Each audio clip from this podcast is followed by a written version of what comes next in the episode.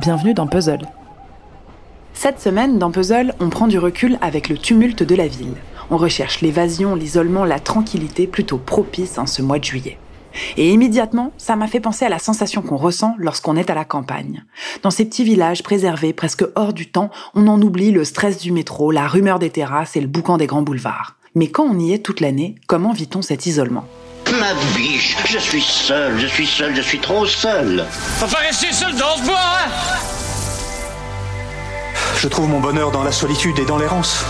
Il aime le calme, la solitude. Une forteresse de solitude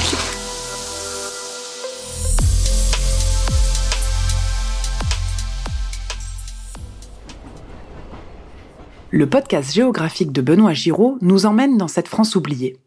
Il dit de son podcast que c'est une balade dans un pays qui n'existe pas, mais qui pourtant est bien là et cherche des moyens de continuer à perdurer. Micro en main, Benoît va dans ces villages où le nombre d'habitants est inférieur à 45 personnes au kilomètre carré. Ces zones se concentrent sur une diagonale nord-est-sud-ouest et portent le nom de la diagonale du vide, d'où le titre de son podcast. L'autre jour, j'étais dans ma voiture. Je revenais d'une réunion de chantier, assez loin, entre Cahors et Agen, sur une petite route que je connais bien. J'avais pas l'intention de m'arrêter pour manger. En fait, je mange jamais le midi. Donc je pensais que de retour chez moi vers 14h. Voilà, c'est ça. Et là, sur le bord de la route, un autostoppeur. Un mec qui fait du stop avec son sac à dos, pas de chien. Il avait l'air un peu pouillou, mais pas trop. Moi j'étais de bonne humeur. Le ciel était gris, je me suis dit je vais le prendre. Depuis 2016, il partage plus ou moins régulièrement cette vie rurale, ces villages qu'il traverse tous les jours pour laisser une trace de cette campagne française qui se maintient par la répétition de gestes ancestraux et par la mise en place de nouveaux points de relais culturels. Nous avons inauguré une nouvelle manière de s'approvisionner en bouffe.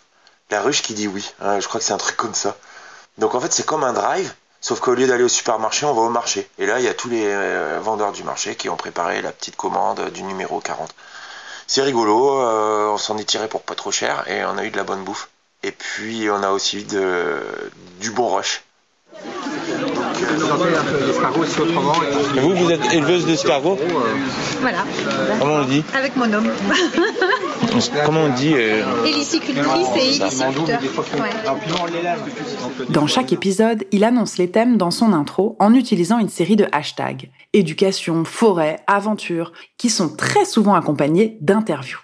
En gros, il nous montre comment la campagne persiste. Il s'adresse directement à ses auditeurs citadins, lui-même étant un ancien parisien, il met très bien en lumière ce clash des cultures. Benoît, à la quarantaine, il a grandi en banlieue parisienne et a fait des études d'histoire de l'art et une formation de restaurateur du patrimoine architectural à Paris. Diplôme en poche, il quitte la capitale pour aller s'installer là où il fait bon de restaurer, à la campagne, dans cette fameuse diagonale du vide. Elle m'a raconté qu'elle avait vu la semaine dernière sur le marché un type avec euh, une pochette euh, jolie et élégante, euh, des petites baskets en cuir un peu stylées, en train d'envoyer un message sur son téléphone portable. Et en fait, c'était Frédéric Becbédé. Donc, sur le moment, elle n'a pas osé aller le voir en lui demandant s'il était d'accord pour faire un selfie, tout ça, quoi. Puis elle nous a raconté ça. Alors nous, bien contents, on regarde sur internet voir si Becbédé et on se rend compte que Frédéric Becbédé, il a l'intention de quitter la ville de Paris à cause de la pollution de l'air et qui veut s'installer dans la campagne. Alors nous, euh, il nous en faut pas plus.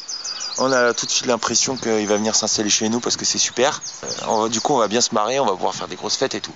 Le mec, il m'a livré la bière hier. Ouais. C'est Bec BD. Je lui ai dit, excuse-moi, mais c'était toi euh, l'autre jour devant la mairie avec ton téléphone et tout machin. Il dit oui. J'ai fait, oh putain. J'ai raconté à tous mes potes que j'avais vu Bec BD au marché. J'ai fait, ceci étant, t'es plus mignon que lui, quoi. Ah, il a dû halluciner. Lui, ouais, il m'a dit, mais c'est pas la première fois. Il lui ressemble, mais grave, en plus mignon.